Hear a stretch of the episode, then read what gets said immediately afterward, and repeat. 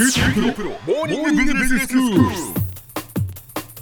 日の講師はグロービス経営大学院の山口秀彦先生です。よろしくお願いします、よろしくお願いします。えー、サービス経営ということでお話をいただいています。先生今日はどんなお話でしょうか？はい、今日はサービスの生産性について話をしていきます。まはい。あ最近コンビニとか宅配業者、飲食店など、まあ、多くのサービス現場で人手不足が顕在化してまして、まあ、なんとか生産性を上げていかなければとあちこちで騒がれ始めてますね。そうですねこの生産性というものなんですが、うんこれはですねサービスのアウトプットつまり生み出されたサービス価値をそれに使ったまあ労働や資本といったインプットで割った指標になります。はいで生産性にもいくつかあ種類があるんですけども、ええ。まあ、サービスを語るときに一番重要なのが労働生産性でして、うん。まあ、労働1単位、まあ、1人もしくは1時間ですね。の労働あたりの付加価値額を数値化したものになります。はいはい。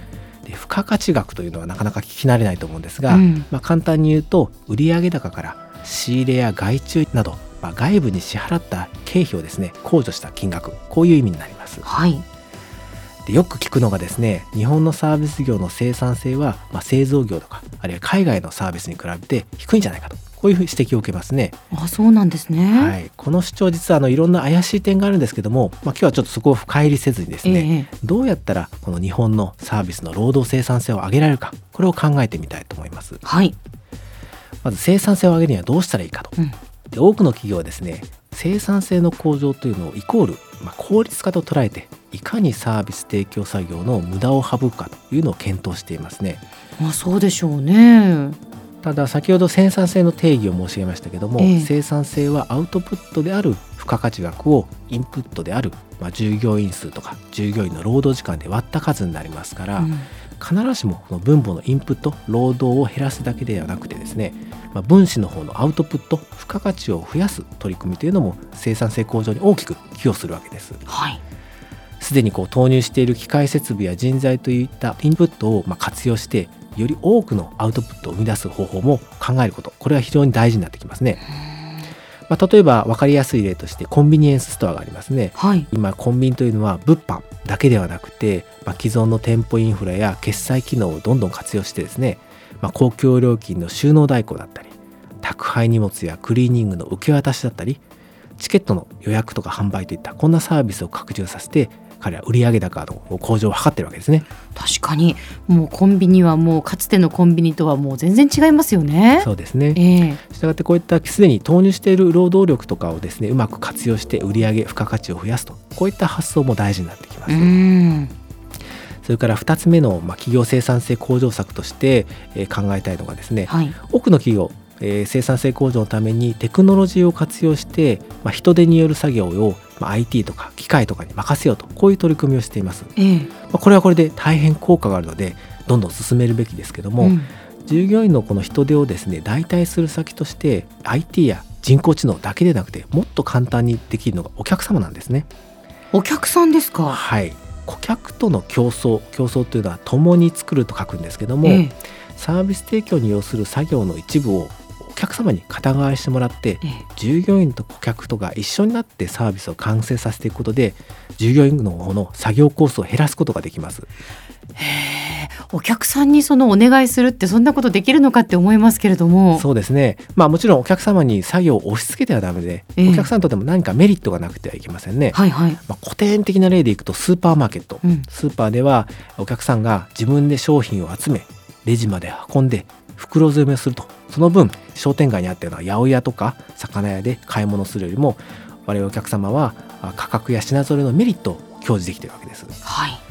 あとはレストランとかでよく見かけるビュッフェスタイル。これも成功例ですね。あレストラン側としてはまあオーダーを受けたりとか料理をテーブルに運んどいた給仕の作業が大幅に減らせます。あ、うん。と同時にお客さんにとっても自分の食べたい料理を食べたいだけ選べるとこういうメリットが出てくるわけです。なるほど。お客さんとしてもだからなんか仕事を与えられてるっていう感じではないですもんね。そうですね、ええ。まあ、こうしたお客さん自身に動いてもらう発想というのを実はサービス現場ではもっともっと活用していいはずですね。うーん。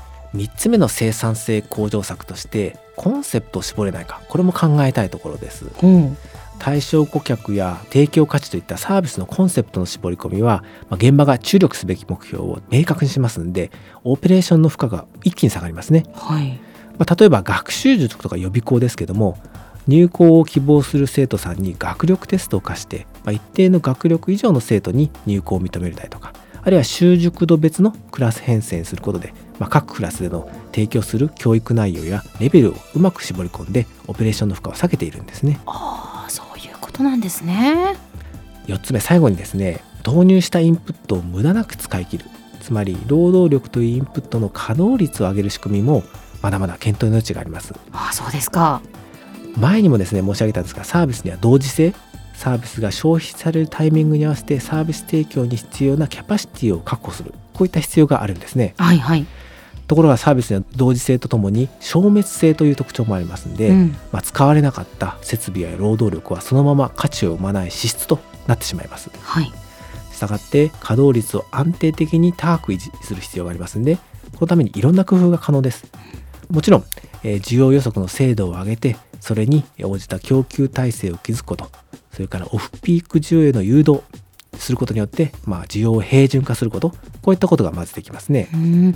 先生このオフピーク需要への誘導をして需要を平準化するってちょっとよくわからないんですが。はい、通常ですね、まあ、お店ホテルどこでもそうですが、ええ。需要に、まあ、繁忙期とそうでない時期がありますね。はいはい。そうすると、まあ、設備が100%稼働する時と 10%20% 稼働してない時があるわけですえね。えええ。稼働してない時もったいないので、うん。忙しくない時期の需要を増やして逆に100%以上のところの需要を減らすとこういった形で平準化と言われるものを行いますね。なる。ほど。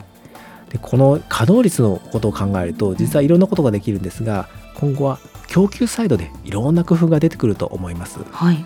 供給のキャパシティを柔軟に変えるようになると、まあ、需要の変動に合わせて無駄のない従業員の配置や設備の確保ができるようになります。はい最近はですね、まあ、Uber とか Airbnb といったシェアリングの仕組みがどんどん普及しつつありますので、うんまあ、今後は自社でサービス提供の資源を抱え込むんではなくて、まあ、外部資源をうまくシェア活用しながらですね、えー供給体制を組めるようになると生産性の向上に寄与すると思います。では先生今日のまとめをお願いしますはい、えー生産性向上は日本のあらゆるサービス現場が抱える課題です。幅広い対応策をクリエイティブに生み出していきたいと思います。今日の講師はグロービス経営大学院の山口英彦先生でした。どうもありがとうございました。ありがとうございました。